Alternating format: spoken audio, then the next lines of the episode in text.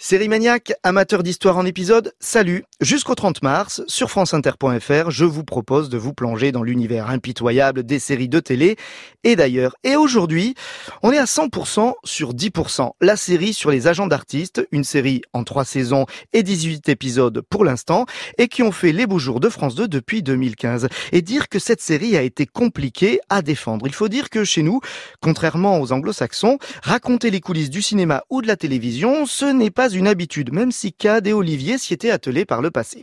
Et demander à une comédienne de cinéma de jouer une version fictive de son propre rôle, ce n'était pas gagné. Faire accepter par exemple à Gérard Lanvin de jouer le rôle d'un Gérard Lanvin qui a du mal à passer la main à la jeune génération, fallait l'oser, ou encore d'une Isabelle Huppert hyperactive et totalement incontrôlable, il fallait le faire.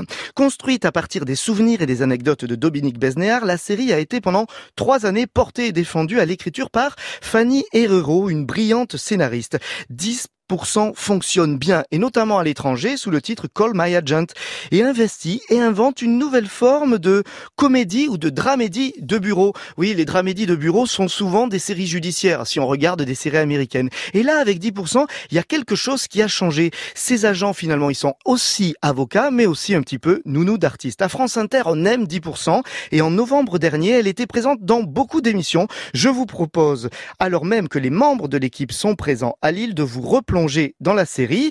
L'instant M, le NRV et la bande originale, soit 10% de France Inter, au programme de ce replay. Prêt à nous suivre Sur franceinter.fr, vous êtes bien sur écoute.